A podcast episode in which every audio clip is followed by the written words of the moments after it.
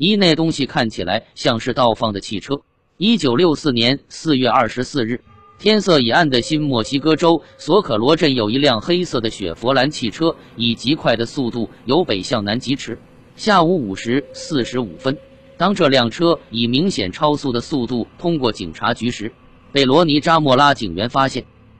他马上坐上巡逻车追了上去。雪佛兰轿车的速度一点也没有减慢的趋向。而以领先巡逻车三个车身的距离向郊外直驶过去。过了五分钟左右，两辆车子已经到了镇外。就在此时，扎莫拉的耳际响起了震耳欲聋的声音，在他右前方一公里的天空中出现了明亮的火焰。扎莫拉想到，在那附近有一座火药库，该不会那座仓库爆炸了吧？扎莫拉随即放弃追踪那部雪佛兰，而向着火药库疾驰过去。巡逻车驶离了大马路。开进右边没有铺柏油的小径，因为火药库被丘陵挡着，所以无法肯定是否真爆炸了。这条小路不仅崎岖难行，而且相当荒凉。查莫拉除了专心驾驶之外，根本没有时间看一下那些火焰。火焰的形状就像是个漏斗，顶部的面积是底部的两倍，长度有底部的二倍长。火焰几乎是静止不动的，一直在缓慢的下降着，而且没有冒烟。此时，查莫拉开始觉得有些不对劲了。如果是爆炸的话，不应该没有烟的，而且火焰根本不动，这更不寻常了。此时，轰轰作响的音量已逐渐降低。要到可以看到火药库的地方，就必须爬到丘陵顶上才行。由于坡度太陡了，他试了三次才爬上去，但声音和火焰也已经停止了。来到丘陵顶上之后，扎莫拉一直保持警戒。朝西方慢慢开过去，因为他并不太清楚火药库的正确位置。车的左边及丘陵的南边是个下坡，下面是干河床。前进了十秒左右，他就看到那个发光体在河床上散发着冷冷的光泽，距离大约二百五十米。由车上看过去，很像一部后车厢竖起来的车子。他以为是有人在恶作剧。但马上他就注意到，在那辆车的旁边有两个白色的人影，而突然喷火的卵形 UFO。那两个人身材瘦小，看起来像侏儒，全身穿着白色的衣服。就在扎莫拉看到他们的同时，其中一个也回头看到了他的车子。很明显的，对方也吓了一跳。扎莫拉以为他们两人发生交通事故了，所以马上开车过去。当时他还没有仔细看过那两个人。但光体的样子却跟先前的印象不太一样，它是跟地面垂直的卵形，底部有好几只脚支撑着。扎莫拉一边开下急坡，一边跟索可罗警署联络。索可罗二号呼叫素可罗警署，火药库附近似乎发生了交通事故，我现在要过去调查。前进了数十米，当他停车时，那两个人已经不见了。扎莫拉下了车，朝软体物走过去。这时听到了两三声像是大声关门的声音，每次声音的间隔是一秒或两秒。到了距软体物约三十米的时候，突然响起了轰隆隆的声音，就跟在追赶超速车时所听到的声音一样。声音由低到高，最后高到像是要震破耳膜一样。就在声响发出的同时，他看到物体的下方喷出了火焰，火焰中间部分宽约一百二十厘米，是橙色的，没有烟。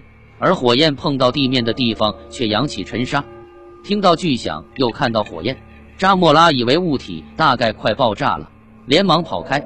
只是跑的时候仍一直看着那个东西。物体的表面看起来滑溜溜的，很像金属，没有窗户或门。而在它的中央部分有一个很大的红色的图形，那是一个半圆形，圆弧朝上，在下面有一条水平线。这图形的长宽约六十至七十厘米。扎莫拉一面看着物体，一面跌跌撞撞地去开车，在慌乱之间也来不及捡起掉落的眼镜，便头也不回，没命地向北疾驶而去。过了五秒左右，他才回头看，只见那个物体已经上升到离地面三至四米的高度了，差不多跟车的高度一样。扎莫拉把车开下丘陵的另一面时，呜鸣声忽然停止了，只听到咻的声音，最后便没了声息。扎莫拉停下车来，朝物体的方向望去。物体此时已平放过来，在离地四至五米的距离，以极快的速度往西南方飞去。当它经过仓库时，是绕过去的。此刻已不再喷出火焰了。于是，扎莫拉把车开回来，捡了眼镜，眼睛一直盯着那物体，并且用无线电跟鼠里联络。而物体越来越高，也越来越远，最后终于飞过山头，消失不见了。这物体在他面前发出响声和喷出火焰，到消失在山后，只不过数十秒的时间而已。但对扎莫拉来说，经历这种恐怖又超出常识范围的不寻常经验，就好像已经过了好长的一段时间一样。接到交通事故报告的却贝斯巡官很快赶过来了。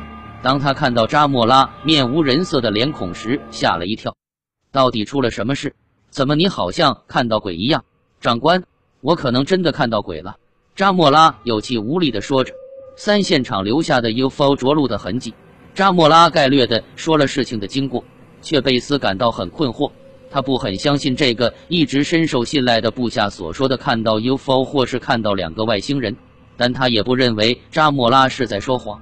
因为他慌张惊惧的表情是很不寻常的。就在半信半疑之下，他跟着扎莫拉来到了 UFO 降落的地点。在那里，他们发现有好几个新痕迹，这证明刚才真的发生了某些事情。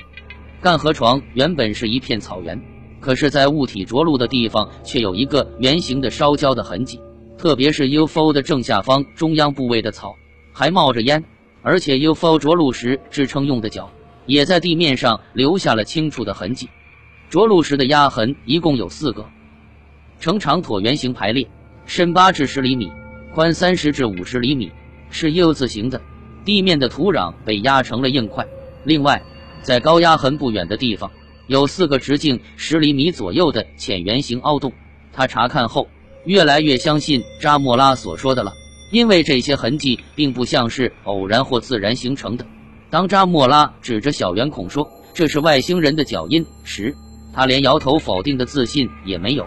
这事件还有其他的目击者，后来有三件报告都是说在相同时间、相同地方看到了扎莫拉追踪黑色雪佛兰时所看到的青光。四空军也承认索可罗事件。由于索可罗 UFO 事件的目击者是现职警官，而且现场有很明显的痕迹。所以可说是可信度最高的 UFO 事件。对于 UFO 事件极为重视的空军调查机关，也在事件发生四天之后派了调查团前往现场，连 FBI 也展开了调查。有位物理学家在看过那些痕迹后推测，形成这些痕迹的物体重约七至九吨，而且从支架的痕迹并不是对称的情形来看，有可能是为了在崎岖不平的地方平稳着陆而特别设计的。当时空军调查机关的负责人吉尼尔少校对于长达十六页的调查报告以尚未证实做了总结，要点如下：罗尼扎莫拉自称曾看到某些物体一事是毋庸置疑的，而扎莫拉也很值得信赖。他对自己所看到的感到相当疑惑。老实说，我们也是如此。虽然此一事件拥有详细的记录，但到今天为止，我们仍没有调查出来那个扎莫拉所目击的物体是什么。